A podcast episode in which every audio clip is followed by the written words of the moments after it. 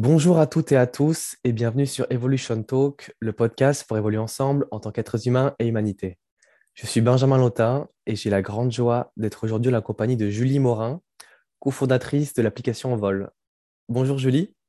Salut Benjamin, merci de m'accueillir sur ton podcast. Je suis très euh, contente d'être là et de pouvoir euh, engager cette conversation avec toi. Merci beaucoup d'avoir accepté mon invitation.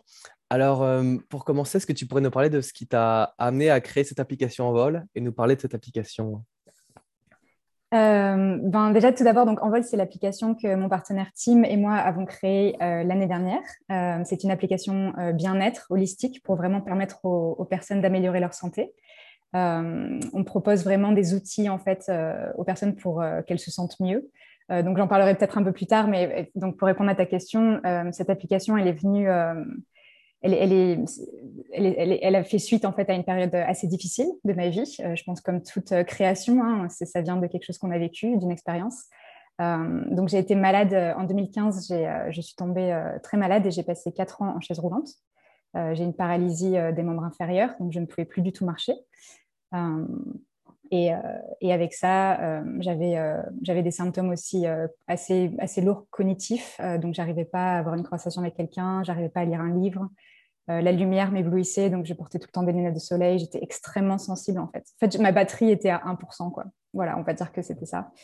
Euh, donc, euh, donc, ça a été un moment très, très, très, très difficile dans ma vie, surtout parce que je n'ai pas compris ce qui m'arrivait en fait. Donc, j'ai passé, j'ai passé deux semaines à l'hôpital avec une incompréhension totale en fait des médecins, du corps médical. J'étais dans le service neurologie de Rotterdam à l'époque où j'habitais.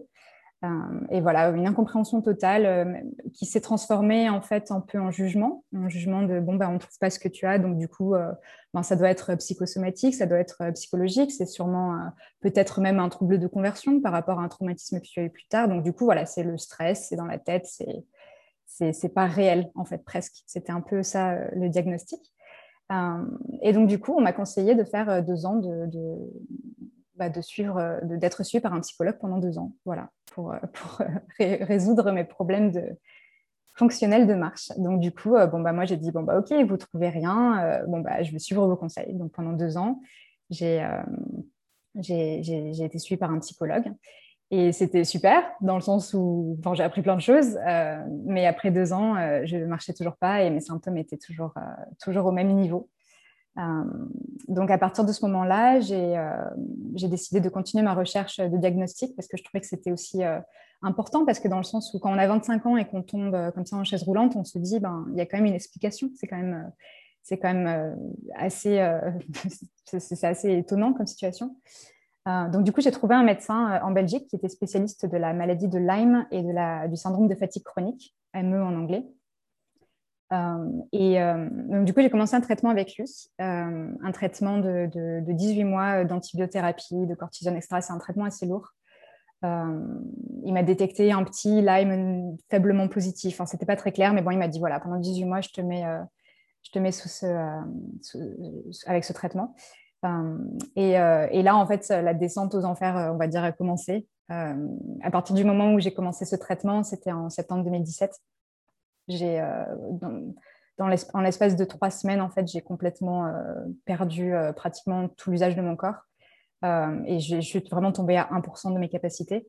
donc là, du coup, je vivais avec mon petit ami Tim aux Pays-Bas et lui, il m'a dit Bon, Julie, clairement, je ne peux plus m'occuper de toi, donc il faut absolument que, que quelqu'un s'occupe de toi H24 parce que voilà, c'est, ta vie est en danger. Quoi.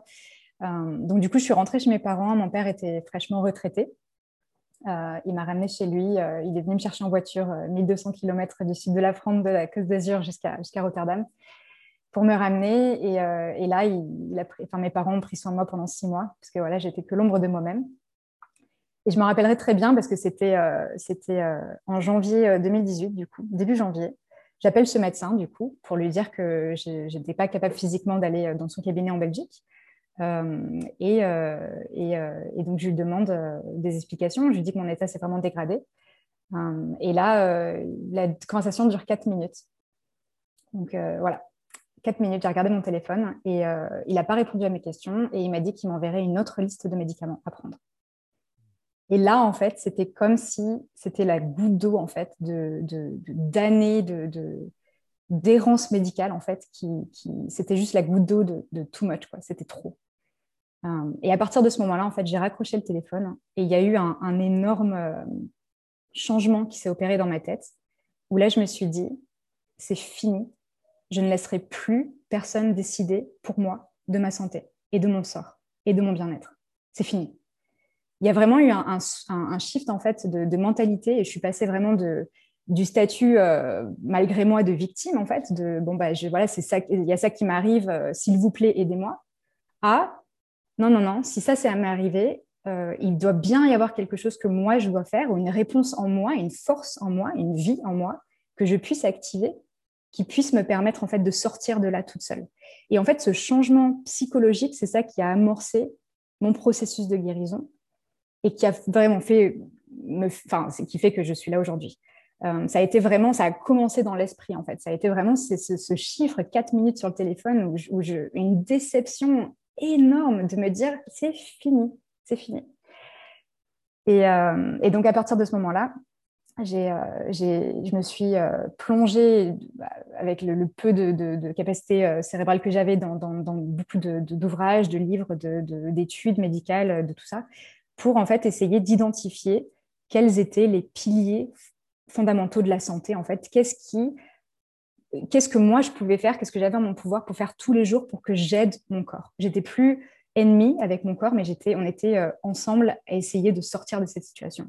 Donc du coup, j'ai commencé à regarder tous les piliers de la santé et à me dire bon bah je vais euh, comme une bonne élève euh, faire avoir des 20 sur 20 dans chaque chaque pilier de la santé et voilà donner en fait redonner de l'énergie, recharger mes batteries pour que mon corps après reparte de lui-même comme un moteur quoi voilà. Et euh, donc voilà, j'ai commencé par ça. Donc j'ai commencé à regarder un peu euh, au niveau du sommeil. Euh, comment est-ce que je pouvais améliorer mon sommeil? Donc j'ai lu par exemple que bah, fallait se coucher avant 10 heures parce que c'était entre 10 heures et, minuit que le corps se réparait le mieux. Donc je me suis dit bon bah ces deux heures là, il faut que je les ai absolument tous les jours.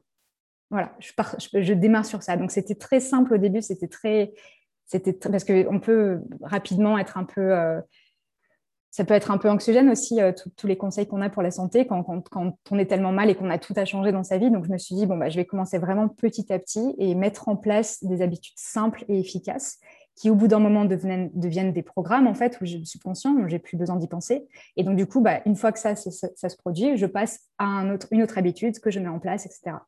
Donc, tout ça, ça a été très, très lent. Passé, je suis passée par euh, optimiser mon sommeil, recharger euh, mes batteries au soleil tous les jours, recevoir de la lumière naturelle pour euh, remettre en place mes, cycles circadiens, euh, me connecter à la terre pour recevoir des ions négatifs, pour combattre cette inflammation, manger des aliments, bruts, sains, faire un peu de jeûne pour vraiment optimiser un peu cette utilisation de, des nutriments dans mon corps et, détoxer comme je pouvais détoxer un peu les poisons qui étaient dans mon corps au final.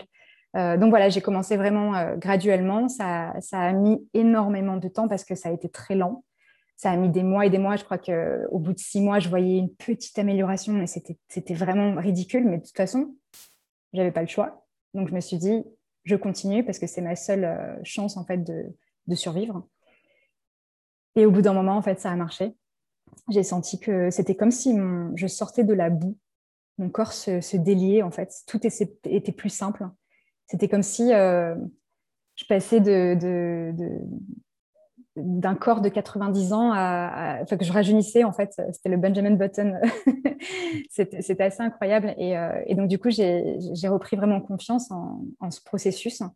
J'ai vraiment repris conscience aussi en, cette vie intérieure et en ces capacités de régénération dont on m'avait jamais parlé au final hein. on m'avait jamais euh, dit que c'était possible hein. aucun médecin à l'école on t'apprend jamais ça et donc là, j'ai vraiment retrouvé une espèce de, de foi et de, ouais, de foi en l'avenir. Et je me suis dit, mais attends, si, j'arrive à guérir de ça, en fait, ça se trouve, euh, je, vais, je vais devenir euh, la personne que je veux être. En fait, tout est possible. Il y a un univers de possibilités qui s'est vraiment ouvert. C'était, c'était très inspirant. Euh, et donc, un jour, j'ai dit à Tim, j'aimerais bien avoir un, un, tracker en fait, qui me permette de, de, de monitorer, on va dire, de, de, de, voir un peu mon progrès avec ces piliers de la santé. Euh, et donc, du coup, il a commencé à écrire un algorithme pour moi. Parce que, par exemple, le mouvement était très compliqué. C'était un des, facteurs euh, de santé qui était, très, très, très compliqué pour moi parce qu'à chaque fois que j'utilisais mes muscles, j'avais euh, une paralysie musculaire qui s'en suivait. Donc ça aussi, ça a été traumatisant. Donc il a fallu réapprendre le, reprogrammer le subconscient, on va dire, à ce niveau-là. Mais donc, du coup, il m'a écrit un algorithme, en fait, qui prenait en compte le fait que j'arrivais pas trop à faire de mouvement, mais qui, qui, en fait, me motivait tous les jours avec un score de recharge. Et ce score de recharge, plus il était haut, et plus je guérissais. Et c'est comme ça qu'est né En Vol. Hmm. Et comment est-ce qu'on trouve les ressources en soi, justement, pour traverser tout ça, le moment où, où du coup, tout s'effondre et, euh, et tu constates que tu es au plus bas? Comment est-ce que tu... Euh, tu as la foi de continuer, d'avancer jour après jour, même s'il n'y a pas d'évolution? J'imagine qu'il y a eu peut-être beaucoup, beaucoup, beaucoup de frustration et, d'émotions difficiles à vivre. Comment est-ce que tu as, es passé au-delà de ça? Je pense que quand on est proche de la mort, en fait, euh, il y a un instinct qui s'enclenche, un instinct de survie. Et on en entend parler de cet instinct, mais c'est que vraiment quand on l'a vécu, en fait, qu'on s'en rend compte.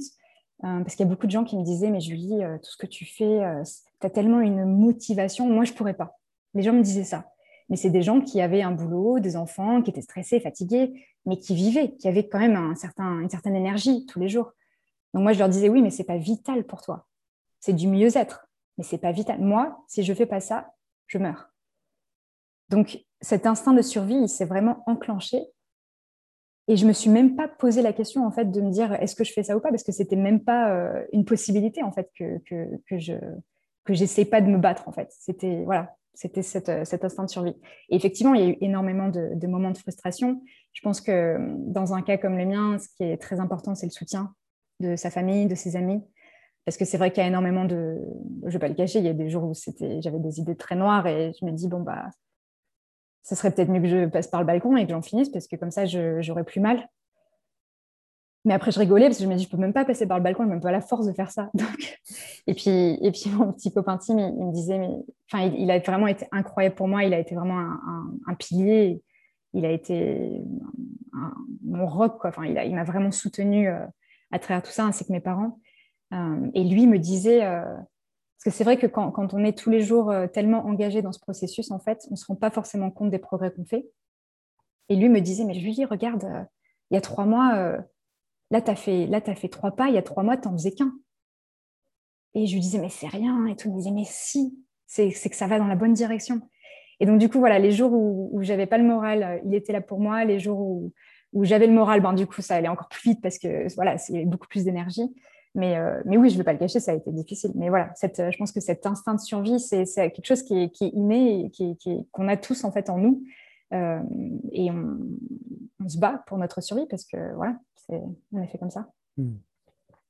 Puis le rôle de l'entourage, comme tu le disais, est, très très important. C'est quelque chose qu'on traverse vraiment à plusieurs et où du coup, euh, il faut s'accompagner soi-même et également recevoir le soutien des autres. C'est Comment est-ce que ça se passe? Parce que j'imagine que le statut change du, moment où on avait notre vie normale et que maintenant on devient euh, euh, plus le même avec beaucoup moins de capacités. comment est-ce que ça se passe ça aussi? Il y, a toute une, euh, il y a tout un changement d'identité au niveau personnel tout à fait. De, c'est un peu comme, comme dans, un, dans, un, dans un moment de, quand on perd quelqu'un. il a le, en anglais c'est grief. il y a toutes les étapes en fait du, du deuil. Voilà, c'est le deuil, c'est le mot que je cherchais. Euh, donc en fait, on, doit faire le deuil au début de, qui on était. Euh, et je pense qu'il y a vraiment un moment, euh, il y, a, plusieurs mois qui se passent, voire années pour certains. Il y a des gens qui n'y arrivent pas.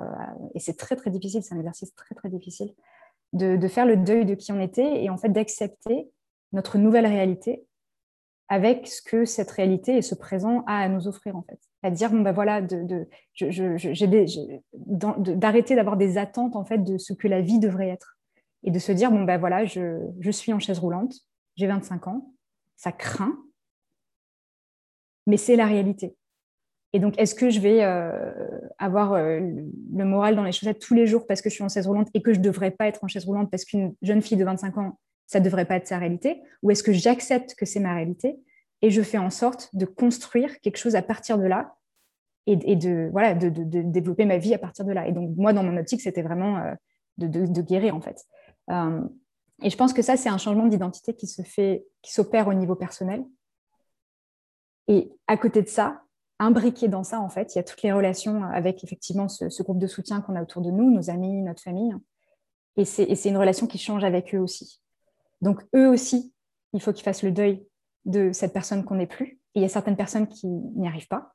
Moi, dans mon entourage, qui n'y sont pas arrivées. Et ça a été une source de stress énorme. Énorme. Ça a été très, très compliqué. Et il y a aussi le fait que ben, quand c'est une maladie chronique comme ça, chronique, ça veut dire euh, plusieurs années. Donc du coup, euh, les relations, euh, l'identité, etc., ça, évolue en fait.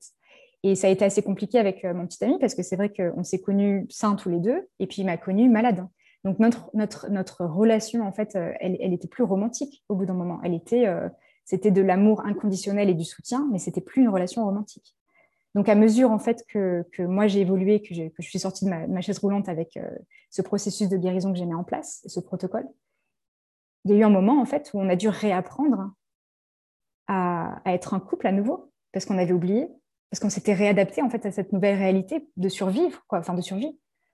donc il y a un moment, je m'en rappelle, euh, j'étais, euh, je, remarchais, voilà, et, je, Tim avait poussé ma chaise roulante pendant des années du coup, et, là on marchait tous les deux et je lui attrape la main et il me regarde avec un air étonné et je lui dis bah, qu'est-ce qu'il y a? Et il me dit je, je, je suis confus, j'ai simplement plus l'habitude en fait de de te voir à côté de moi au lieu de devant moi. Et, moi, ça m'a touchée parce que quand il m'a dit ça, je, je, m'en étais jamais, euh, il m'avait jamais fait part en fait de ça. Il avait déjà, toujours été tellement fort pour moi que c'est une, partie de, c'est quand même être dans ses, voir la, situation de, son côté en fait, et, ça m'a vraiment touchée parce que je me suis dit mais tu m'en as jamais parlé.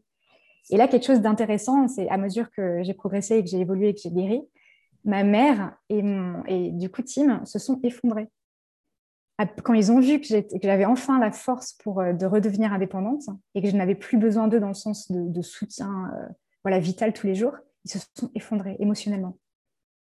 Hmm. Tous les deux. Donc ça a été quelque chose où je me suis dit, euh, moi on m'avait jamais, jamais, dit que ça allait se passer comme ça, c'est quelque chose qu'on voilà, on, découvre. Et, et j'ai compris, j'ai compris, je me suis dit, bah, effectivement, ça a été tellement dur aussi pour eux. Donc ça, voilà, c'est vraiment un engrenage en fait de de, relations et d'identité qui évoluent au fil du temps. Et je pense qu'à partir du moment où on, voit ça avec euh, de, la tendresse, du soutien, de la compassion, c'est quelque chose qu'on peut vraiment euh, vivre. Hmm. Euh, tu parlais à l'instant aussi du protocole que tu as mis en place. Tu nous as parlé un, petit peu tout à l'heure. Mais est-ce que tu pourrais développer à partir de quand, en fait, tu as senti que vraiment il y a une, une accélération de tout ça? Est-ce que tu as senti, euh, euh, est-ce que, disons, c'est le, selon toi, l'effort successif et tous ces petits aménagements mis bout à bout qui ont amené à ce résultat, ou est-ce qu'il y a quelque chose en plus encore qui est intervenu à ce moment-là? Hmm. je, pense que euh, on est dans, une, dans un mode de vie, dans une société moderne où on a un peu l'appât du, la sensation où on a besoin de, on veut tout tout de suite un peu. mais en fait, véritablement avec la santé, c'est vraiment l'addition, enfin l'accumulation en fait de toutes petites choses qui vont vers la santé, qui au final paraissent, insignifiantes en fait au début. Euh, et c'est pour ça que je voyais pas de progrès. Mais en fait, mis bout à bout, au bout d'un moment, créer euh, un changement énorme. Euh, et c'est vraiment ça qui s'est passé. C'est vraiment ça. Ça a été, ça a été. Je pense que les premiers, j'étais à 1%, comme, comme je te l'ai dit, les premiers 30%, ça a été long parce que, parce que voilà, il y avait, euh, c'était comme une batterie de, ou un moteur de voiture qui est pratiquement euh, KO, quoi. Donc, euh, ben, il faut y aller, quoi. C'est chaque récupération d'énergie, etc. Ça demandait simplement le fait de vivre et d'exister, d'avoir juste la force de respirer, etc. Ça me prenait déjà toute mon énergie. Donc, je gagnais peut-être 0,1% chaque jour. Donc, du coup, voilà, les 30%, ça a été extrêmement lent. Mais par contre, après, ça a été beaucoup plus rapide. Euh, parce que si on arrive à faire plus de choses avec son corps, plus de mouvements, plus de, il y a tout qui, il y a tout qui, qui, qui, qui, contribue à la vie, qui va beaucoup plus vite. Euh, et ça, je pense que c'est quelque chose qui est très difficile dans les maladies chroniques aussi pour les, pour les gens qui, qui, souffrent de ça au début, c'est de garder en fait euh, l'espoir et la foi que, que tout est en train de jouer pour un, pour un tout qui sera plus tard et qui sera vraiment qui, tend vers la, vers la, pleine santé. Hmm. Et hum, est-ce que tu pourrais nous parler également de, des différents piliers? Tu en as évoqué quelques-uns. Euh, quels sont-ils selon toi, ceux que tu as euh, jugés euh, les plus importants? Oui, donc les, piliers de, de, la santé qu'on a, qu'on a vraiment identifiés avec Tim, ça a été en fait, je pense qu'il y, a plein de gens en fait dans, le monde aujourd'hui aussi, et puis sur les réseaux sociaux qui, qui, aiment bien se, se, grouper par, par étiquettes, par labels. donc on a certains groupes alimentaires, etc. Et, et, les gens se focalisent souvent sur les distinctions en fait et les différences entre protocoles. et nous, ce qu'on a essayé de faire, c'est l'inverse en fait. C'est qu'est-ce qui lie en fait toutes les histoires de guérison? Quels sont les points communs à tous ces gens-là? Et donc, c'est comme ça qu'on a identifié les, piliers euh, de santé. Donc, le premier, c'est euh, euh, on, a, le sommeil, hein, forcément. c'est vraiment dans des, dans des périodes de, quand on dort la nuit qu'on se régénère le plus. Il y a vraiment une régénération cellulaire qui est très importante avec des zones cérébrales qui sont en delta. Donc, c'est là que le corps guérit le plus, en fait, et qu'on a les, gains de la journée, on va dire. on a aussi le repos mental.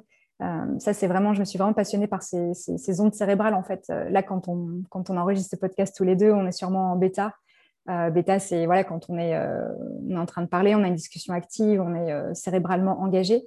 et en fait, il y a quelque, chose de très intéressant, c'est quand on diminue ces ondes cérébrales, le même processus que quand on s'endort, en fait, on passe de bêta à alpha, à theta, à delta. Euh, c'est vraiment dans, la phase θ et delta qu'il y a une, régénération cellulaire. Et moi, c'est ce qui m'intéressait. Je me suis dit, bon, bah, OK, j'ai démarré par la nuit, vraiment optimiser mes nuits, ce sommeil réparateur. Comment est-ce que je peux aussi accéder à ce ralentissement des ondes cérébrales qui, permet une régénération cellulaire pendant la journée? Et c'est là qu'est venu, par exemple, qui est entrée la méditation avec le, repos mental. Donc, c'est vraiment euh, accéder à cet état euh, extrêmement promoteur de santé, extrêmement guérisseur pour pouvoir décupler en fait mes progrès, pas seulement la nuit, mais aussi la journée. Voilà, le sommeil, le repos mental, ce sont deux qui sont euh, très importants. On a à côté de ça le mouvement, bien évidemment, parce que la vie, c'est le mouvement, la fluidité. Euh, et à côté de ça, en fait, on a vraiment des espèces de, ressources. Donc en fait, je me suis dit, qu'est-ce qui euh, nourrit le corps? Qu'est-ce qui peut m'aider en fait à produire? Qu'est-ce qui peut nourrir mes cellules et aider à produire de l'énergie? Donc, on a vraiment la nourriture, bah, ça, c'est, tout le monde le sait, hein, c'est des aliments euh, non transformés, bruts, riches en, vitamines, en minéraux, qui, euh, qui, sont produits sur des, sols euh, organiques et, et, cueillis à maturité. Donc, ça, ça a été une part très importante de mon processus de guérison. et à côté de ça, je me suis dit, bon, bah, OK, il y a la nourriture qui nous nourrit, mais est-ce qu'il y a d'autres choses qui nous nourrissent aussi? Par exemple, le soleil. Hein. Euh, il s'avère qu'un tiers euh, du soleil, euh, un tiers de l'énergie qu'on produit vient, enfin ne vient pas de la nourriture. Donc du coup, ça, vient du soleil. Et, donc du coup, là, je me suis mis, un, je me suis un peu intéressée à, l'importance de la lumière sur, sur le fonctionnement du corps, et je me suis rendu compte que c'était tellement important et que je l'avais sans doute peut-être pas utilisé à bon, enfin à son peut-être pas optimisé, on va dire. Donc, du coup, je me suis vraiment, je me suis vraiment mise à, euh, utiliser euh, euh, ma, peau, on va dire, comme panneau solaire tous les jours et à vraiment me recharger et à, avoir cette, cette, nourriture. Et toi, par exemple, Benjamin, tu, tu, tu, connais très bien le jeûne.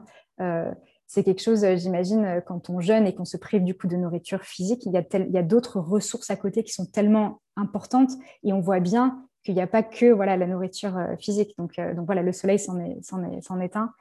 Euh, on a aussi euh, un des piliers, c'est la, nature. Euh, donc, outre le fait que se, balader en forêt et l'effet psychologique et physiologique de la, de, la, couleur verte sur notre fonctionnement cérébral qui est très positif. On a vu qu'il y a des études dans les hôpitaux, par exemple, quand les, quand les chambres sont peintes en vert, qu'il y a une, un processus de guérison qui est accéléré. Donc vraiment, le vert est bénéfique pour nous et on le voit de toute façon comme on se sent dans une, en forêt. Euh, et au-delà de ça, en fait, je me suis intéressée à en quoi la nature peut être une ressource pour nous, en quoi elle peut nous nourrir, en fait.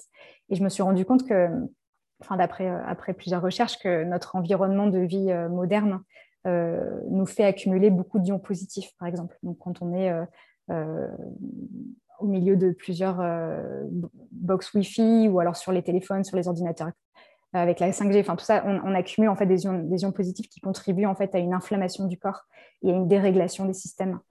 Euh, et à partir du moment où on se connecte à la Terre, on, télécharge, on va dire, ces ions négatifs qui sont euh, présents en fait sur la surface de la Terre grâce à, la foudre.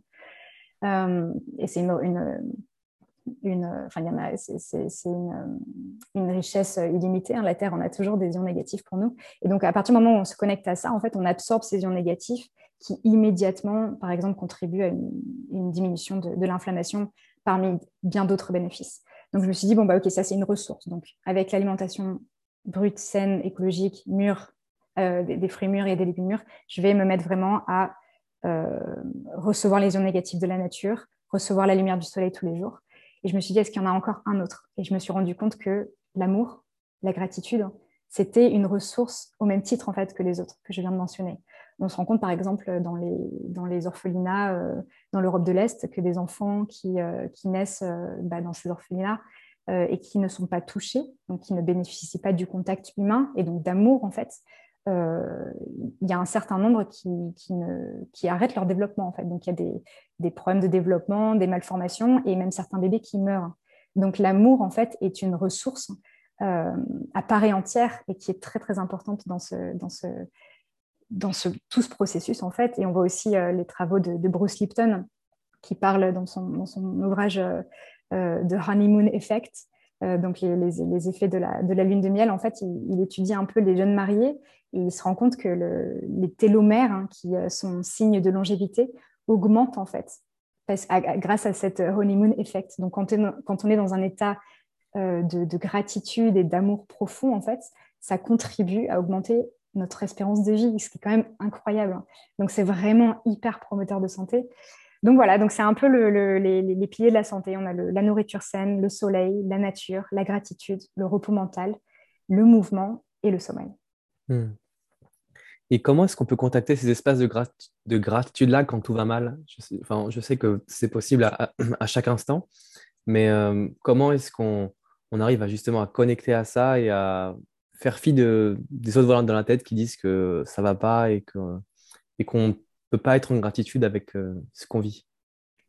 Alors, comme tout, je pense que c'est une question de, pratique euh, et d'habitude.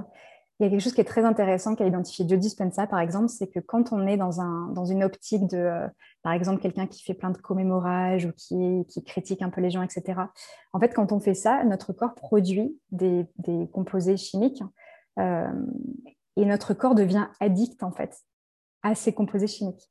Donc, c'est vraiment très intéressant de voir que les gens qui font beaucoup de commémorages, en fait, deviennent addicts à, à ce, cette façon, en fait, de vivre leur vie. Donc, les gens qui critiquent et qui voient un peu tout dans le noir, c'est une habitude que leur corps en redemande, en fait.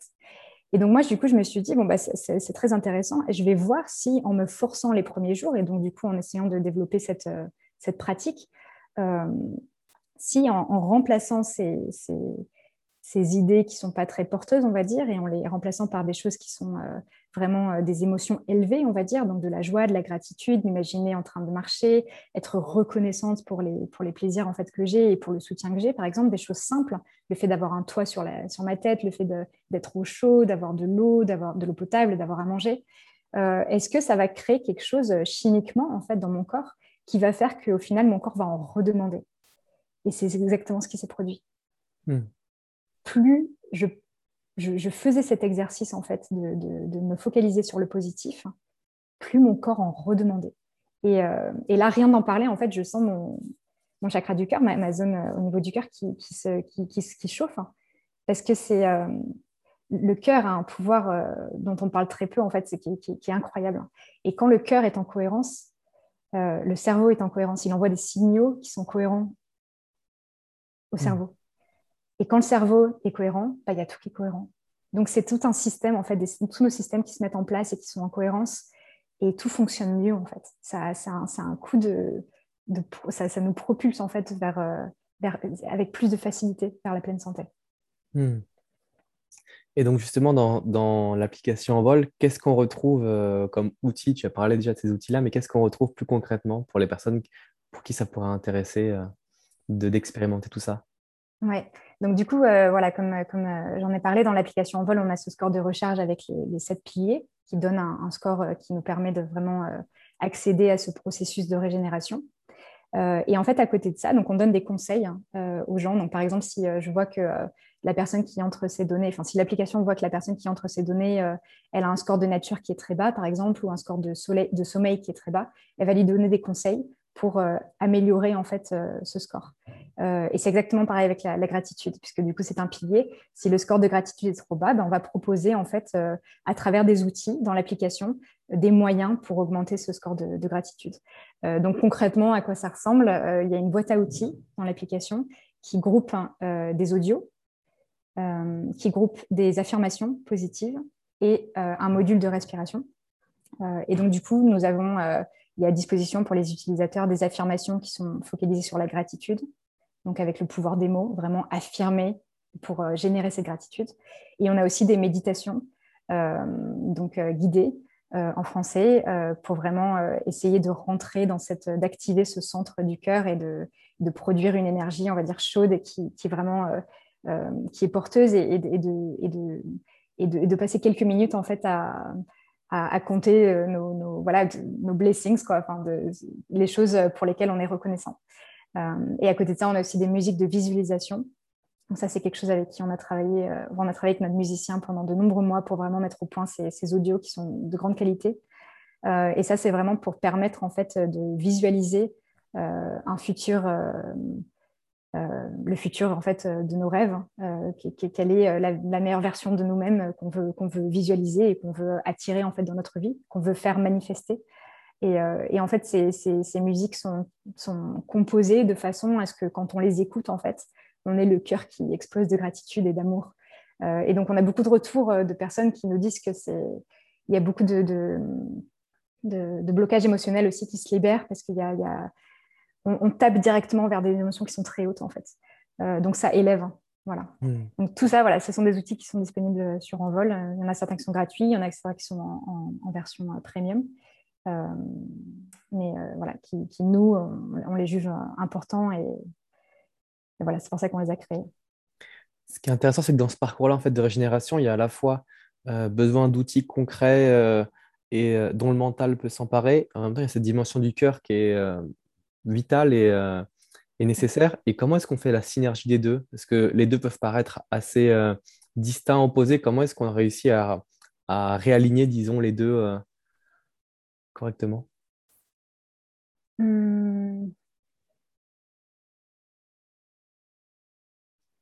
Je réfléchis à ta question parce que c'est vrai que j'ai tellement en fait baigné dans ce processus de guérison aujourd'hui que tout en fait tout vient en synergie en fait tu vois?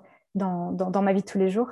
Euh, et je pense que la santé, c'est une, combinaison entre euh, les efforts physiques et les efforts au niveau du mental. Euh, mais ce que je trouve le plus important, en fait, c'est qu'il n'y a pas de changement physique s'il n'est pas décidé au niveau du mental. Et ça, c'est quelque chose qui n'est pas évident pour beaucoup de personnes à comprendre et à mettre en place. Parce qu'en en fait, on est dans un état d'attente et de, réalisation de OK, bon, bah, c'est la situation physique comme ça. Et, les gens n'utilisent pas assez cet outil mental de visualisation de c'est là que je veux aller. Et tous les athlètes, par exemple olympiques, font ça. Ils visualisent dans leur tête euh, les, saltos, etc., avant de les faire, parce que c'est là que ça se passe. Euh, et moi, c'était vraiment quand j'étais dans ma chaise. je m'en souviens, Tim m'amenait à tous les couchers de soleil qu'on pouvait aller voir je mettais une musique et là, je, ressentais dans mon cœur et je visualisais dans, dans, ma tête la, vision de moi saine, en train de marcher. Et la clé, c'est pas seulement, seulement ça, c'est aussi de ressentir les effets et comment en fait, euh, quels effets, comment on se sentirait en fait si cette vision euh, était amenée à être vraie. Donc c'est la combinaison de cette vision et de ce ressenti qui vraiment en fait envoie un signal. Et c'est à partir de là en fait que tout se débloque. Donc c'est ça, ça, part en cascade en fait. Euh, et pour moi, c'est vraiment le, enfin en tout cas ce que j'ai vu parce que j'ai vu énormément, j'ai parlé, j'ai connu énormément de personnes en fait, qui se sont guéries de façon euh, très différente et ça a été le point euh, commun en fait de toutes ces guérisons. Ça, ça a démarré dans le mental en fait. Hmm.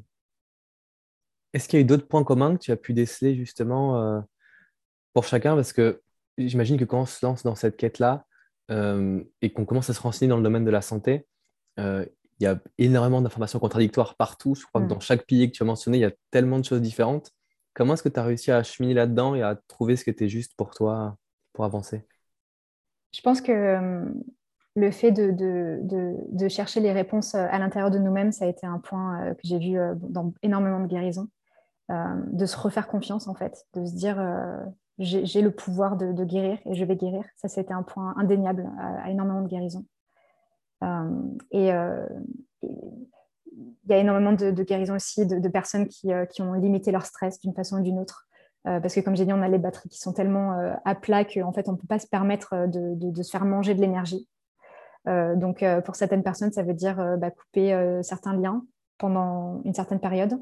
Ça peut dire aussi se mettre dans une bulle. Moi, j'ai été dans une bulle de régénération où je n'acceptais pendant six mois, j'ai vu personne parce que le simple fait de parler avec quelqu'un, ça me prenait trop d'énergie.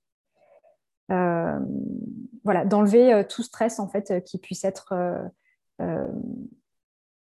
qui, ne puisse pas vraiment aller dans ce, processus de, régénération.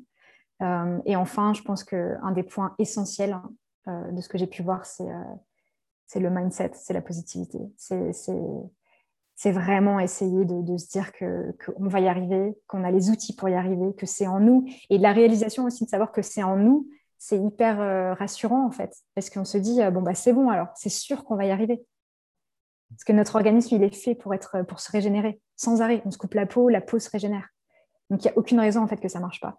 Et, euh, je pense que quand on, débute comme ça un processus de guérison, un protocole comme ça, on est souvent seul aussi euh, euh, et, on a tendance aussi à, aller sur les réseaux sociaux, les forums, euh, faire des recherches Google et, voir un peu. c'est une forme de stress en fait parce que toute cette négativité. il y a plein de fois où je me suis rendue encore plus malade juste en pensant que j'avais quelque chose de très très grave, juste en allant sur des forums. Et donc ça, c'est vraiment le pouvoir de la pensée en fait et des mots. Et donc en fait, tourner ça vers au contraire du positif c'est vraiment, c'est vraiment élévateur et c'est vraiment porteur. Donc, euh, je pense que ça a été euh, les, points communs de, ce que j'ai vu, cet esprit combatif de positivité, cette réalisation que, en fait, la réponse est en nous, et donc de, du coup, de se retourner vers nous. Euh, et, et, créer un environnement aussi qui, limite le stress. et je pense que ce sont trois points qui sont vraiment communs à, toutes les personnes avec qui j'ai pu discuter. Mmh. Et par rapport à la maladie, justement, ou euh, l'état de santé euh, euh, qui diminue, on peut être tenté de lutter contre. est-ce que c'est la voie à suivre ou est-ce que c'est accepter et en même temps sans lâcher? Comment est-ce qu'on s'y retrouve là-dedans dans... Est-ce qu'il faut combattre la maladie? Est-ce qu'il faut lâcher prise totalement Tout accepter? C'est une bonne question. C'est une question qui n'est pas facile à, répondre parce que forcément, il y a une bio-individualité aussi et ça dépend euh, de la situation de la personne. Ça dépend aussi du diagnostic, bien évidemment. Euh, moi, ma recherche de diagnostic, euh, elle a été très, très. Enfin, non, elle a, elle a, été tout le temps présente, mais le diagnostic lui-même, il est venu six ans après que je Enfin, six ans après cet épisode de, chaise roulante, du coup, de paralysie musculaire.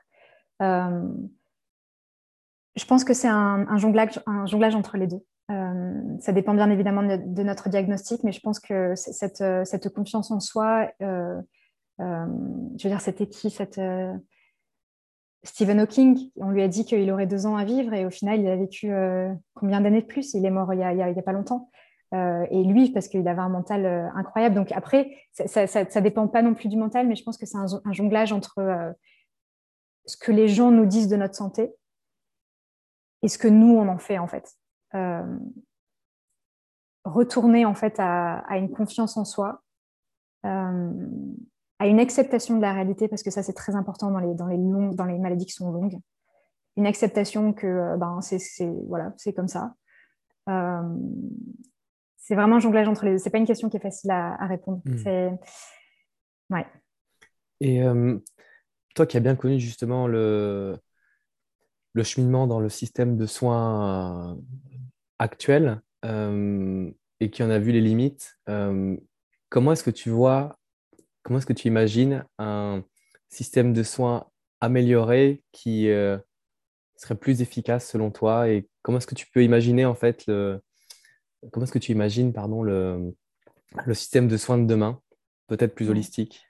Ouais, je pense que c'est une, question très importante parce que c'est vraiment l'avenir. Enfin, il faut qu'on tente vers quelque chose qui soit plus, holistiques et qui permettent vraiment aux gens de, prendre leur santé plus en main, en fait, d'abandonner un peu cette, cette, mentalité de victime et, de, et ce monde un peu euh, de, de, médicaments dans lequel on est.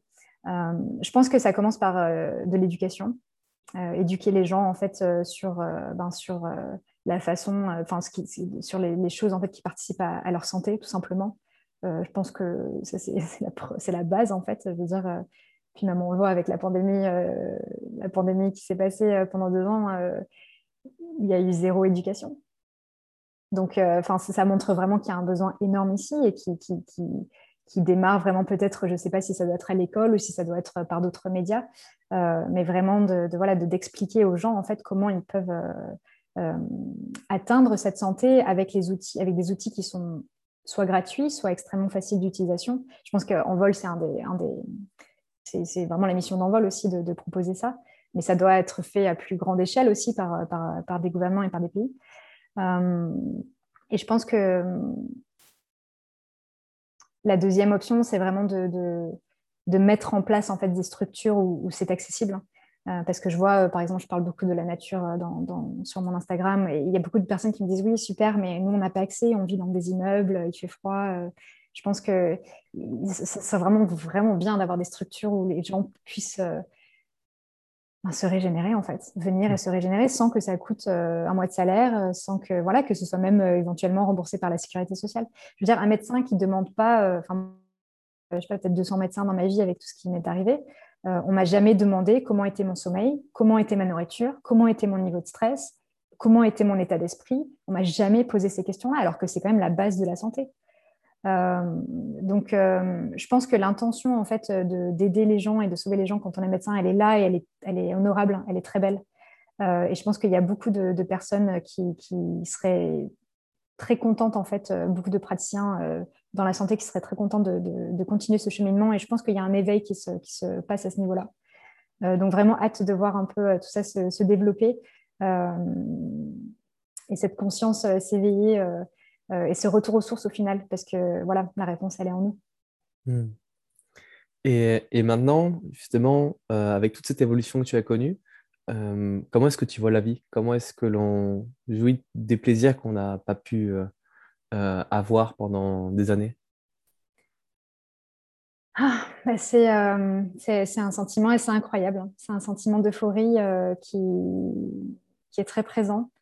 Euh, après, je ne suis pas sortie de ma chaise roulante d'un coup. Ça n'a pas été euh, euh, oh mon Dieu, comme on voit dans les films, elle remarche et puis ça y est, c'est bon. Non, ça a été tellement graduel qu'en fait, les émotions sont venues très, très progressivement.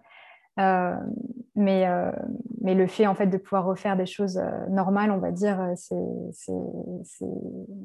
un goût de la vie. Enfin, ça permet, ça colore la vie de couleurs majestueuses. Quoi. C'est, quelque chose qui est extraordinaire à vivre. Euh, et, du coup, euh, et du coup, ça me passionne en fait d'essayer de, transmettre ça aux autres hein, et, de, promouvoir en fait parce que tout est énergie. On est tous, euh, on est tous en fait que des cellules qui baignent dans de l'énergie. Et donc au final, de voir un peu comment transformer cette énergie même autour de moi à mon niveau en fait, créer des, des espèces de ricochets en fait sur la vie des autres. et du coup, c'est passionnant. Hmm. Et si tu avais des conseils à te donner à toi euh, avant tout ça, qu'est-ce que tu te donnerais comme conseil ou... Hmm. Simplicité. À fond, simplicité. Je pense que j'ai euh, fait beaucoup d'erreurs euh, dans mon parcours et, c'est OK parce que voilà, j'ai fait mes propres erreurs qui m'ont mené aujourd'hui où je suis. mais je pense que j'ai voulu euh, être un peu dans cette optique de, surproductivité dans le sens euh, où euh, plus j'en faisais, mieux, plus j'allais guérir. Et en fait, je me suis rendu compte très rapidement que c'était l'inverse, que c'était moins j'en faisais en fait et plus je laissais mon corps se reposer et un vrai repos, un repos qu'on a rarement en fait aujourd'hui. Même la nuit, quand on dort avec le wifi on, c'est pas du vrai repos. Donc avoir un vrai repos la nuit, un vrai repos la journée et laisser en fait le les choses se faire naturellement et, ne, pas surcompliquer les choses, en fait, ne pas surpenser, ne pas se surcharger de, de voilà, laisser couler, en fait, et avoir confiance euh, que ce processus, il est en marche. Ça a été, euh, je pense que c'est le, conseil que j'aimerais aux gens. Hmm. Mais c'est pas évident, c'est pas évident parce qu'on est dans une optique où euh, quelqu'un qui se prélasse sur son canapé, c'est pas bien, il est feignant. Euh, alors là, on n'est pas de se prélasser sur son canapé, là, on est vraiment de se connecter à la nature et de rentrer euh, dans un état méditatif et de simplement laisser des choses. Mais on est, c'est très difficile au début parce qu'on est, on est ennuyé, on n'a pas l'habitude en fait d'avoir aussi peu de stimulation.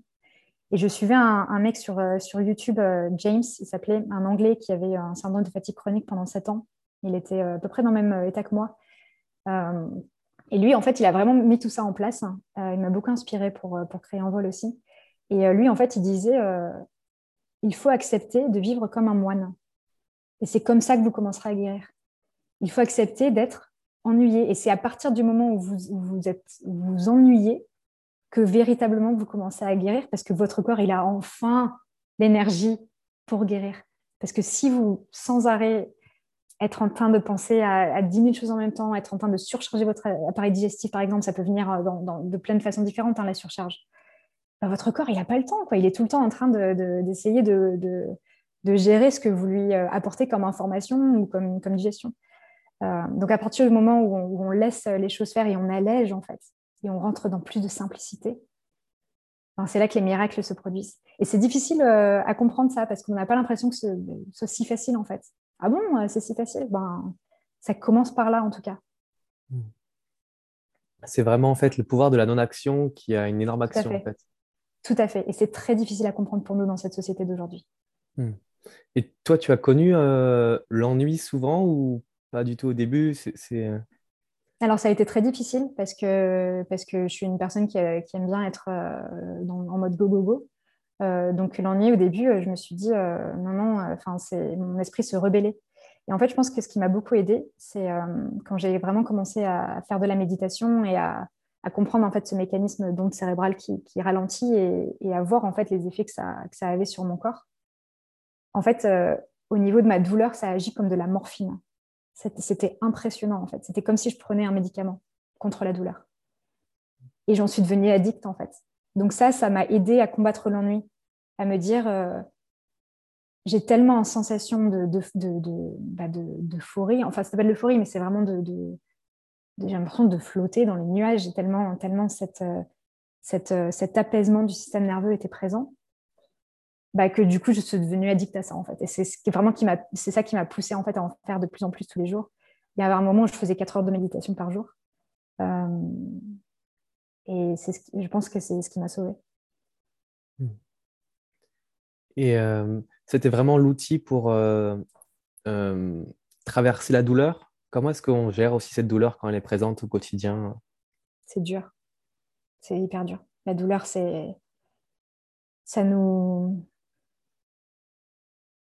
on pense pas clair quand il y a de la douleur. On a, on a une, euh, un jugement qui est, qui est altéré. Euh, je pense que c'est vraiment avec euh, la mise en place d'outils comme ça qui a, qui, qui, qui eu un effet graduellement très, très lent, mais quand même positif sur ma douleur, que j'ai commencé vraiment à, prendre confiance. et, mais je ne vais pas le cacher, ça a été, très très dur de. Et puis la déception aussi qui venait avec la douleur à chaque fois. Donc, je pense que c'est un programme aussi dans mon subconscient qui, faisait que bon, bah, quand je faisais quelque chose qui me provoquait de la douleur, il y avait automatiquement une déception à côté. Et donc, j'ai essayé de changer ça en fait en me disant bon, bah, quand tu fais quelque chose qui te provoque de la douleur, c'est simplement que tu as été effleuré la limite en fait de ce que tu peux faire. Considère-le comme un apprentissage, comme une leçon, comme une expérience.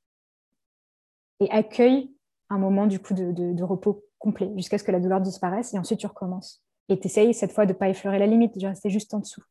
Et en fait, c'est en essayant d'avoir ces marches en fait extrêmement peu hautes en fait que du coup je suis restée, j'ai réussi à reprendre, à redonner euh, confiance en mon, moi intérieur en fait en me disant euh, bon bah tu vois regarde si tu vas tout doucement ben, tu n'atteins pas ces, seuils de douleur qui, te font envie de voilà qui te, qui te donnent des idées noires euh, et au fur et à mesure que j'avançais comme ça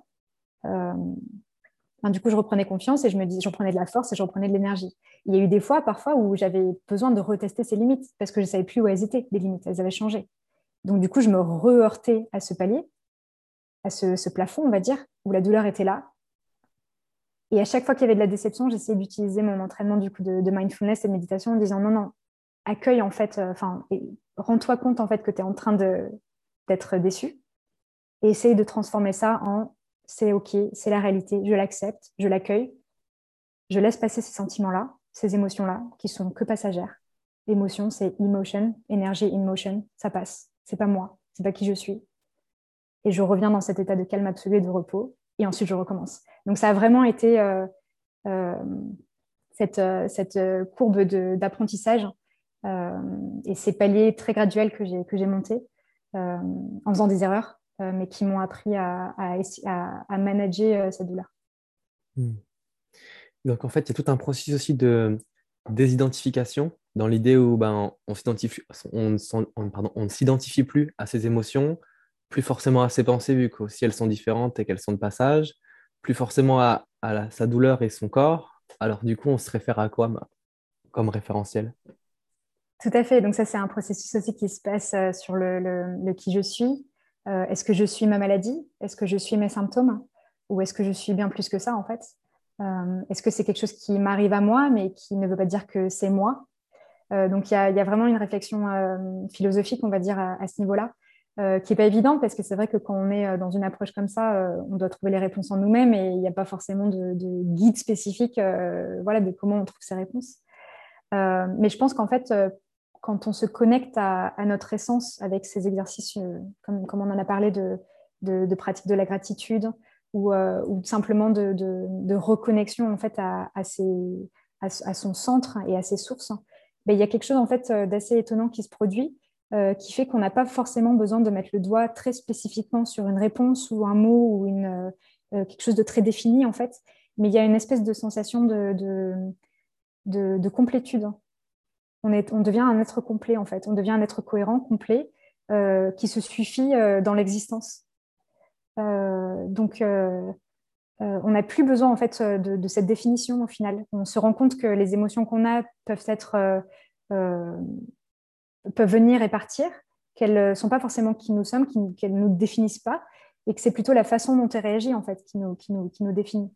Euh, mais au final, que quand on revient à son centre et à qui on est, à ses valeurs, euh, ben c'est tout en fait, on existe. On existe en tant qu'être, simplement. Donc il y a vraiment un, voyage un peu philosophique qui, se produit euh, de, de, de, de, voyage et de, et de, de reconnexion à, qui on est. Euh, mais voilà, encore une fois, ce n'est pas un mot, ce n'est pas, pas défini, c'est quelque chose qu'on ressent, on est complet. Hmm. Et en fait, euh, peut-être même que c'est cette philosophie de vie qui définit aussi le, chemin qu'on va avoir là-dedans, c'est-à-dire que tout va dépendre de quelle euh, vision on a de la vie et de nous-mêmes et, de l'existence, quelque part. Ça aussi, ça a été important pour toi. Est-ce qu'il y a une, une évolution de, ta vision sur le long terme?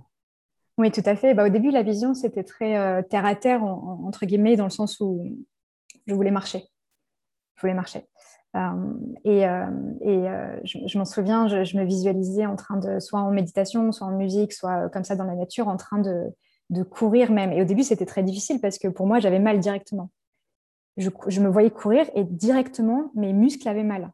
Donc, comme quoi, le pouvoir de, de, de l'esprit est impressionnant sur, sur le corps.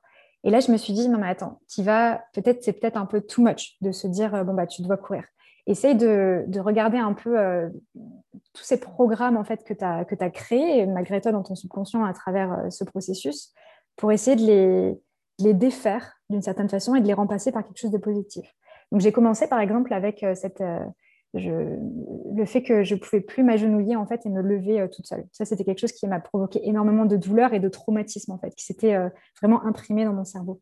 Et je me suis dit, bon, bah voilà, tu vas euh, tous les jours méditer sur le fait que tu essayes de te lever comme ça, visuellement, et au lieu de ressentir de la douleur, de la peur, de la déception, ressens l'inverse. Donc, joie, liberté, bonheur. Euh, et non-douleur, quoi, du coup, donc euh, se sentir bien, fluidité. Euh, et donc au début, je l'ai fait, et pendant trois semaines, je me rappelle, je le, faisais très tôt le matin, je me, je me, visualisais en train de me lever, et à chaque fois, j'avais mal. Et donc à chaque fois que j'avais mal, j'identifiais ça, et je me disais, non, non, reviens, reviens. Je revisualisais le mouvement, j'avais mal. Je fais, non, reviens. Donc en fait, j'étais en train d'identifier le, programme dans mon subconscient et d'essayer de, le défaire parce qu'il était tellement fort, parce que la, la, douleur était tellement forte, que le programme était tellement fort. Donc je reviens, je, me visualise, j'avais mal, je dis mais reviens. Ça m'a pris trois semaines. Au bout de trois semaines, j'ai réussi à me visualiser en train de me lever de cette position et j'avais plus mal. J'ai visualisé de la joie, du bonheur, de la fluidité. Trois semaines après, donc après le début de cet exercice, je l'ai fait en vrai, je me suis relevée et j'avais pas mal. Donc ça a été vraiment, euh, ça a été vraiment la clé en fait de, déconstruire un peu tous ces programmes et de me dire euh, voilà, tu vas commencer petit à petit à, te visualiser. Donc voilà, c'était très terre à terre. Mes visualisations au début, c'était très pratique, on va dire. Je voulais vraiment visualiser quelque chose et le voir se manifester et se produire dans ma vie. Et je l'ai vu à chaque fois. À chaque fois que j'ai visualisé, je l'ai vu se produire dans ma vie. et donc du coup, voilà, mon but ultime, c'était de marcher, de courir.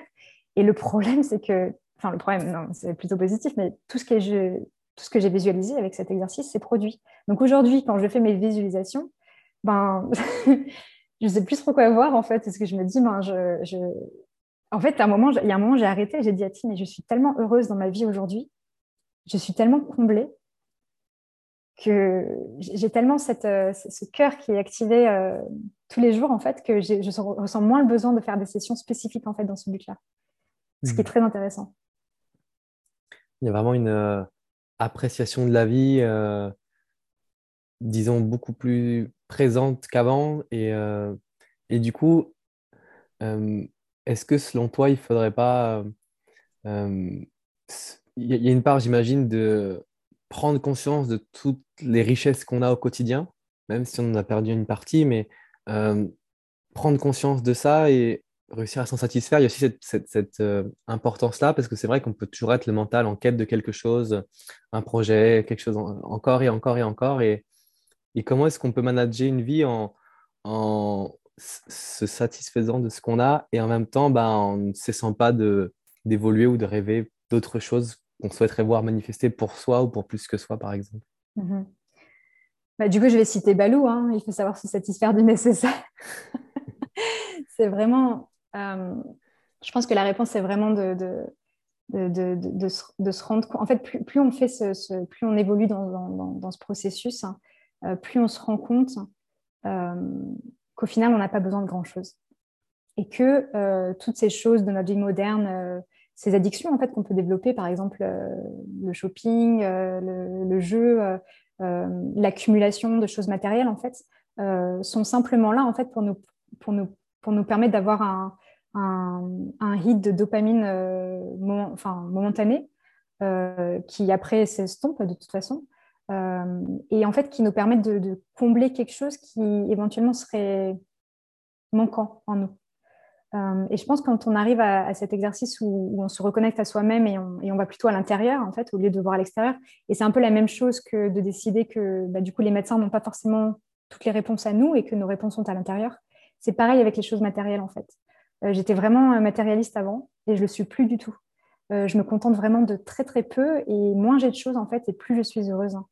Euh, parce que je pense qu'il y a quelque chose de, très intéressant dans le fait que tout est énergie et que tout ce qui nous entoure, en fait, tous les liens qu'on a avec chaque chose qui est un élément de notre vie, que ce soit le téléphone, nos relations professionnelles, nos relations familiales, nos relations amicales, euh, notre appartement, nos biens matériaux, euh, tout ça en fait qui nous, qui nous lie d'une certaine façon euh, voilà, à, ce qui est présent dans notre vie, c'est un lien d'énergie.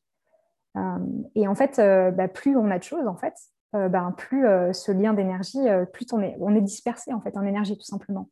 et on voit très bien les gens qui, qui, possèdent énormément de choses matérielles, qui à un point en fait que ça les dépasse complètement, cherchent au final peut-être à, à combler un trou qu'ils ont euh, à l'intérieur. Euh, et moi, ça a vraiment été à partir du moment où j'ai coupé en feu un peu ces liens d'énergie avec toutes ces choses qui étaient autour de moi pour raison de survie, hein, comme on en a parlé, où je me suis rendu compte en fait euh, que ben, j'avais vraiment pas besoin de tant que ça, que, que j'étais déjà complète, que j'étais déjà, que j'avais déjà tout ce dont j'avais besoin au niveau de la guérison, mais aussi au niveau de ce qu'il me fallait pour être heureuse.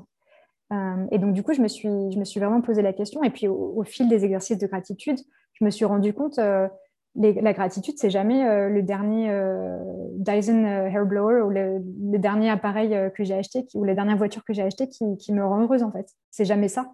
C'est l'amour inconditionnel que, mes que j'ai avec mes proches. c'est le fait que je vis sur une terre avec une nature luxuriante, enfin magnifique. Euh, le fait que j'ai un toit, euh, donc ça c'est matériel, mais le, fait que voilà, j'ai une situation où je suis quand même euh, en sécurité dans un pays où il n'y a pas la guerre, par exemple. Donc ce sont des choses qui sont vraiment, au final, plus trop matérielles en fait, qui sont vraiment sur. et je me suis rendu compte que les plaisirs de la vie, ben, c'était voilà, le partage, le soutien, un sourire, une étincelle de vie dans les yeux de quelqu'un quand, tu lui offres quelque chose, une main que tu tends à quelqu'un quand il est dans le besoin. Et ça, ça nourrit, ça nourrit incroyablement nos cellules et notre être. Et, et bien évidemment, euh, c'est aussi euh, OK de se dire qu'on veut euh, aspirer à des choses qui soient peut-être matérielles dans le futur et à se dire, bon, bah voilà, je veux, parce qu'au parce qu'au final, l'univers, il est illimité et on peut avoir ce qu'on désire. je pense que c'est aussi un, jonglage entre les deux et de se dire, voilà, dans ma vie tous les jours, je n'ai pas forcément besoin de beaucoup parce que je, m'accepte en, tant qu'être et je m'aime inconditionnellement. Euh, mais j'accueille aussi euh, ce qui vient euh, sur mon chemin et je peux aussi avoir des projections d'abondance. Voilà, c'est aussi, ça va dans le même, dans le même principe. Hmm. C'est ce tisser des liens sains et où lorsqu'on fait son chemin avec quelque chose, on n'en devient pas dépendant et on ne s'oublie pas au travers de cet objet-là et, et, de toujours en fait veiller à avoir cette, cette présence intérieure et cet état de complétude. Tout à fait. Parce qu'en fait, peut-être que la cause est, de ce qu'on cherche à l'extérieur est à l'intérieur. Euh, est-ce que toi, dans ton parcours, euh, la quête de la cause euh, de, de l'état de santé ou de la maladie, elle a été très présente. Est-ce que c'est important de se centrer vraiment sur la cause des choses voilà. Est-ce que tu perçois un peu l'intention de cette question? Oui, non, tout à fait, tout à fait. je pense que il est important de savoir pourquoi on est malade. Parce que comme ça, on peut faire en sorte que dans le futur, ça ne se reproduise pas. Et ça, c'est quelque chose qui est fondamental en fait. C'est pourquoi est-ce que je suis tombée malade? Donc il y a forcément une recherche de cause et de diagnostic euh, qui est souvent très très longue. Il y a une errance médicale qui est très importante aujourd'hui. Euh, mais moi, dans mon cas, euh, j'ai trouvé mon diagnostic après six ans du coup d'errance médicale. Et donc du coup, j'ai pas attendu en fait ces six ans pour, pour aller mieux. J'ai mis en place quelque chose au bout de deux ans. voilà, je me suis rendu compte que ça marchait plus.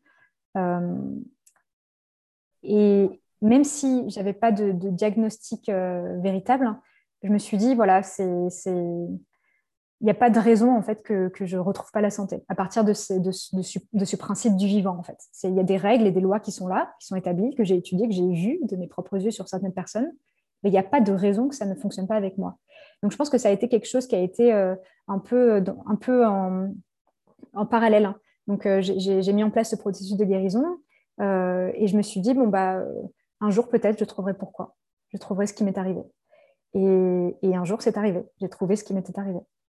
Hmm. Je vois, c'est vraiment, vraiment, je trouve important cette question parce que des fois, on peut peut-être se centrer beaucoup, beaucoup sur la recherche de la cause et puis on, on s'y perd alors qu'en fait, cette, euh, enfin, les réponses viendront tôt ou tard parce qu'on les aura cherchées et puis parce qu'elles viendront aussi peut-être à nous d'une certaine façon. Tout à fait. Et puis après, la recherche de la cause, c'est encore un lien d'énergie qui va vers quelque chose d'extérieur à nous, où on dépense une, une, bah, somme considérable d'énergie en fait dans, dans, cette quête. Mmh. Euh, et c'est pas anodin en fait. On a tellement très peu d'énergie quand on est en maladie chronique, une énergie qui est vitale pour cette régénération cellulaire, euh, qu'au final, en fait, euh, c'est important de trouver la cause. Mais je pense qu'on devrait faire attention à ne pas se laisser euh, comment dire, euh, de ne pas se laisser happer en fait par, ce, par, ce, par, cette quête qui peut devenir un gouffre en fait, et, mm. où, on peut s'oublier au final. Donc je pense que c'est important de garder ça en direction. Ok, il est important de trouver ce qui m'est arrivé, euh, mais aussi je vais commencer ce travail en moi-même parce que euh, les deux vont avec en fait. C'est il, est, il, est, impensable en fait que j'aille mieux si déjà les pieds de la santé sont pas respecter. Donc ça, c'est mm. vraiment un travail euh, en interne qui est important de faire. Et les réponses, euh, si elles sont amenées à venir, elles viendront. Mm. Et puis du coup, se prioriser, euh, avancer. Et puis, est-ce que dans ton cas aussi, est-ce qu'il n'y a pas une... comment dire Je pense au fait de se prioriser, de se faire passer en, en priorité. Est-ce que c'est bien perçu par le, autour de soi le fait de ben, pour, toi c'était mmh. vital de faire ça, sinon c'était plus possible, mais peut-être que pour les autres autour c'est pas pas évident de, se dire bon bah elle pense qu'à elle ou je sais pas. Est-ce que c'est il y, a eu une traversée aussi de, ce genre de, choses dans ta vie? Oui, effectivement, c'est un concept qui n'est euh, pas euh, forcément euh, bien compris dans notre société, du moins occidentale. Je pense que quand j'étais très très malade, de toute façon les gens, euh, voilà, c'était pas forcément, euh, ils n'ont pas forcément émis de jugement là-dessus. Le jugement était plutôt sur le, ma, façon de me soigner, le, refus du coup de traitement euh, médicamenteux. Ça, ça a été très très compliqué. Après, le fait que je prenais du temps pour moi, je pense que de toute façon, c'était mon choix de, de, processus de guérison, de protocole. Donc ça, ça a été relativement bien accepté. Mais je pense que c'est après, en fait, quand j'ai vraiment récupéré ma santé et je me suis vraiment sentie mieux, euh, quand quelqu'un te dit euh, viens, on fait ça et que tu dis non, euh, j'ai ma soirée self-care ou enfin, je, prends soin de moi et tout, les gens disent bah, du coup, tu n'as rien, tu es libre. Non, là, ce temps, il est pour moi. Et, je pense qu'il y a beaucoup de personnes, et notamment, je pense aux mamans, jeunes mamans débordées, il y en a beaucoup aussi qui ont traversé des, des périodes de santé difficiles, où en fait, se mettre en avant n'est jamais une priorité parce que tout, tout vient, euh, tout vient euh, en priorité, qui est, euh, par exemple, nos enfants ou nos amis ou le travail, etc. Tout est une priorité. Et nous, bah, ça peut attendre. Ça peut attendre jusqu'au jour où, en fait, le corps, il crie et ça peut plus attendre. Et je pense que c'est un exercice très important de prévention et puis même de bien-être, voilà, de, de, reconnexion à soi, où au final, on est beaucoup plus stable. Et, et au final, c'est comme ça qu'en fait, on rend service à nos proches et à ceux qui nous entourent, parce que c'est en étant la meilleure version de nous-mêmes et la plus équilibrée qu'au final, on arrive à, avoir de meilleures relations et à, être euh, encore plus, et d'avoir des relations encore plus harmonieuses avec nos proches. Euh, mais c'est un exercice qui est difficile parce que est, on est dans une société qui, on voit, la méditation a eu beaucoup plus d'essor ces dernières années et on est plus dans cette zone maintenant, enfin cette euh, vibe de self-care parce qu'il y a un tel besoin et un tel cri du corps. Mais c'est important de, de, juguler, on va dire, cette culpabilité qu'on peut ressentir à se faire passer en premier et en, se rappelant en fait le pourquoi. Pourquoi est-ce que je fais ça? Ah oui, d'accord, parce que ça me sert dans tous les, domaines de ma vie. Ah d'accord, ok. Bon, bah, c'est pour ça que je le fais. Hmm. Donc aujourd'hui, après tout ça, c'est quoi tes plus grands kiffs euh, dans ta vie maintenant? Euh, Mes plus grands kiffs, euh, ben, c'est de, de, me dire que, que j'ai des... Comment, comment expliquer ça? De me dire que tout est possible en fait. Possible. De me dire que que, rien ne peut m'arrêter et que je peux entreprendre ce que je veux et que ça va se produire parce que, parce que j'ai envie de le faire, par exemple. Et euh, donc de me dire que qu'il y a énormément d'abondance dans ma vie en fait et que, euh, que je, m'enrichis des rencontres, euh, voilà, des gens que je rencontre. que là on vient de déménager avec Tim, donc du coup on, essaie de, développer une nouvelle vie et de, et de profiter voilà, de chaque instant. Euh, mais c'est vraiment un retour aux sources, c'est quelque chose de très naturel en fait. Je, profite des, interactions avec les gens, avec euh, ces belles énergies, euh, avec des projets. Je suis très créative, donc j'aime vraiment créer des choses et puis voilà, développer en vol et voir que ça aide les gens aussi, partager mon parcours et, pouvoir apporter voilà, quelque chose dans, ce processus de guérison des gens et ça, me, comble. Mmh est-ce que tu es toujours resté connecté à ta créativité durant tout ce process-là? Je sais que tu fais aussi d'autres, euh, de, la, peinture, je crois. Oui, tout à fait. Oui, tout à fait. Donc, ça a été euh, la peinture. En fait, j'ai commencé quand je faisais de la photo avant. Et quand j'étais très malade, je ne pouvais plus sortir et faire de la photo, même euh, enfin, lever le, porter l'appareil photo, c'était trop difficile pour mes muscles. Donc, du coup, je me suis dit, je vais faire de la peinture. Euh, et, effectivement, je pense que cette, euh, quand on fait une activité de, création comme ça, créative, il y a une espèce de porte en fait qui s'ouvre, qui s'ouvre pas normalement euh, dans la vie de tous les jours. Et c'est un espèce d'échappatoire qui, est vraiment porteur, je pense, qui, aide vraiment en fait à, à pas laisser la réalité de, côté, mais à, aussi se se définir autrement en fait qu'avec euh, des mots ou euh, simplement avec euh, le fait de créer en fait parce que je pense que créer ça nous permet aussi d'exister d'une certaine, façon donc ça crée une autre facette de notre identité et je pense que c'est pour ça qu'il y a énormément de, méthodes holistiques de, guérison qui, sont basées sur des activités de, création quoi. Hmm. Écoute, merci beaucoup pour tout, tout cet échange. On arrive à la fin du podcast. Je vais te poser la question rituelle. Si tu avais un dernier message à transmettre à l'humanité, comme une bouteille à la mer, quel serait ce message? Moi, je dirais que l'amour est la clé. C'est ce qui nous unit, c'est ce qui nous, fait euh, devenir de meilleures euh, versions de nous-mêmes. Euh, c'est cet amour qu'on porte chacun entre, en nous et qui est contagieux et qui fait de cette société une société plus belle et plus lumineuse. Je pense que c'est vraiment ce message. L'amour nous unit. L'amour, l'amour c'est la clé. Hmm. Merci beaucoup, Julie. Merci, Benjamin. Vous trouverez tous les liens pour suivre Julie et pour découvrir l'application Vol dans la description du podcast. Vous y trouverez également un lien pour faire un don et permettre la plantation d'arbres fruitiers dans des projets de création de forêts comestibles. encore un grand merci, Julie, pour ce moment partagé. Merci, Benjamin. C'est un plaisir. Et à bientôt pour un prochain podcast.